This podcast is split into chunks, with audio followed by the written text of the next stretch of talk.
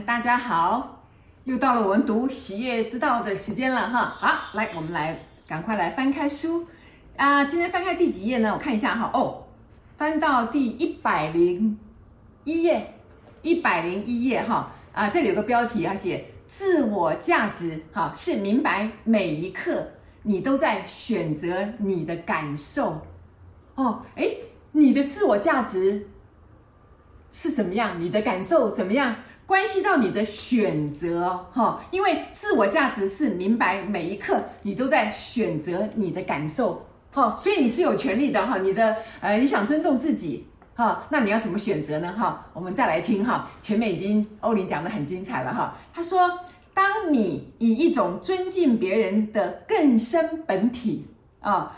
的方式去与他们沟通的时候，好，就是你尊敬别人，那你用一种尊敬他们更深本体的这个方式与他们沟通的时候，你对自己的感觉，哦，就会比较好啊。他说，你也许注意到了，当你借着哈表现愤怒或伤心来发泄之后，你往往觉得更糟糕，至少有一种没有完成的感觉。哈，那他在讲什么呢？哈，就说这个什么叫做更深的本体？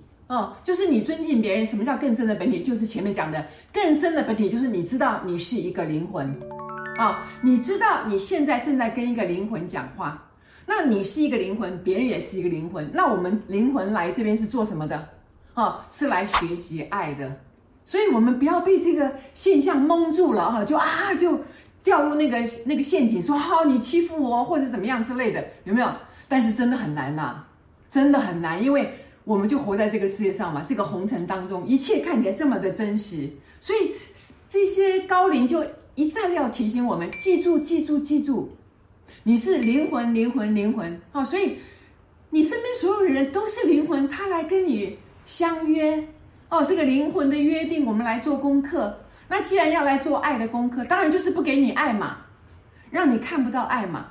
让你感受到没有爱嘛？那但是你却要在这个没有爱的地方看到爱，在很多很恶劣的情况之下看到对方，他其实内在的悲悲伤，他的悲痛，他也想要得到爱，就是这样啊。所以他说要用哈，当你用一种尊敬别人更深本体的方式与他们沟通的时候，他说你总是会觉得比较好哦，因为你知道他们是灵魂的时候，你自己内在有一种。深深的一种哈，对自己的尊敬，你知道这条路不好走，这个世界上哈，这个实相看起来是这么的真实，但是我们却要在这个这么真实、看起来这么不好的这个环境当中，仍然看到我们内在是在找寻爱，因此我们彼此之间起了一个摩擦，因为我们都想要保护自己。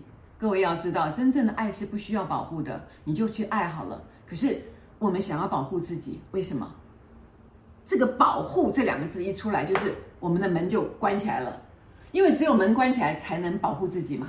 所以，我们当我们的心门关起来的时候，我们看东西，我们用猜测的，全部都会错误，全部都会错误，因为我们就封闭了自己了嘛。哦，所以，所以他说，当我们常常有很多事情，我们用愤怒去表达，真的很生气，很生气，很生气。你为什么一直要这样，一直要这样子？当我们又很愤怒的跟对方这样发泄之后，结果怎么样？结果其实自己也会有一种非常难过的感觉。各位有没有感觉到？每次你生完气以后，其实就非常的虚脱，觉得哎呀难受死了，怎么会发完这个脾气以后，自己反而感觉到非常的不好？因为你看到自己非常愤怒的一面，那个愤怒的样子是很丑恶的，充满了恨的，完全没有爱了。可是各位，真的这件事情常常会发生。我自己也是这样啊，哦，有的时候，呃，刚好有一些事情被搞得很烦了，刚好接下来你的这种氛围就刚好吸引到一件事情来，那那件事情你就持续就一直会往坏坏的方面去看，结果哇，就愤怒了，就失控了，就是我自己讲的，当那个失控出来的时候，其实你掉入你的制约，所以我才讲为什么原谅自己。各位，我为什么要讲原谅自己？为什么？因为我们动不动就会掉进来嘛。那个、那个、那个业力太深了，那个制约太深了，所以当我发现自己又生气了，又失控了，你能做什么？我跟各位讲，就是原谅自己，仔细的看，不要批判，回来看你又掉进去了，就告诉自己，对，我又掉进去了，我看到了，我又以为是别人的错了，是别人惹到我了，我没有看到我自己做太多了，我完全不想这样做，我有压力，但是我以为是别人给我的压力，其实是自己给自己的压力，别人并没有要你这样哦。所以他才会说，哦，欧林才会说，是你选择了这样的感受，你没有尊重自己，你没有尊重自己，你也完全没有看到对方是一个灵魂，你也忘了自己是一个灵魂，就这么昏头啊！各位不要怕自己昏头哦，我们就是不断的在昏头里面一再一再一再的经过反复反复这样，慢慢慢慢的你就看清楚了。所以那天我在这个我的脸书上也有讲嘛，这个觉察、觉察、觉察，觉察是非常重要的。觉察就是在事情发生的那个当下，你看到了事情又来了，你知道事情又要重演了，停止，停止，不要用这种方式。可是万一你真的又掉进去了，你也不要怪自己。可是你再一次看清楚，又来了。所以觉察跟反省，注意听哦。觉察跟反省，我讲过很多次，是不一样的。觉察是在事情发生的当下，你就知道说来了，又要来了，那我要怎么去面对这件事情？我要怎么样马上回神，以最尊敬对方更深的本体的方式，看到他是灵魂，然后才能够稳住。可是如果一闪神，事情又发生了。好，那就不要再反省。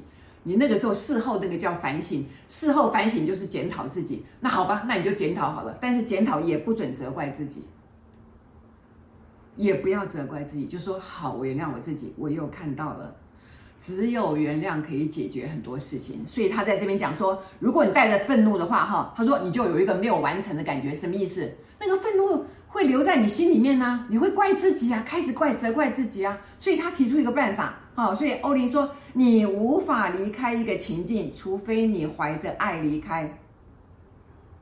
如果你没有好好的安慰自己，你没有原谅自己，你没有带着这个爱离开这个情境，这件事情会重复一再的发生。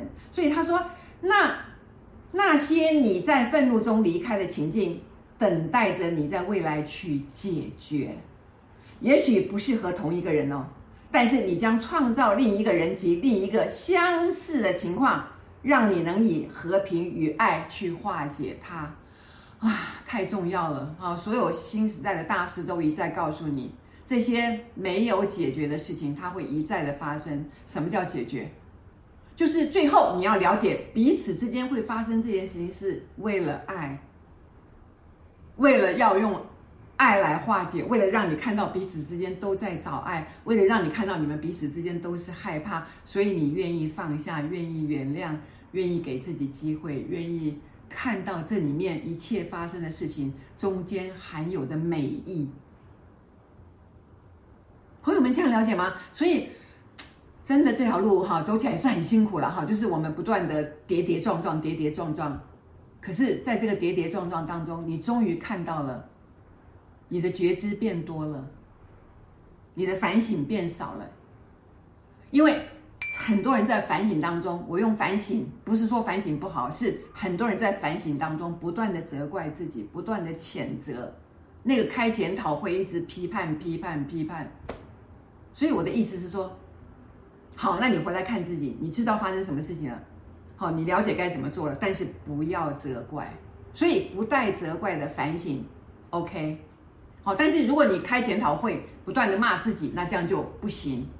这样了解吗？所以真的很棒哈，读这些书哈。所以他就讲说，他说这个尊敬别人是很重要的。如果你觉得不被尊重，你可能是借着把自己放在那种情况当中，使你学习如何以慈悲和善待人。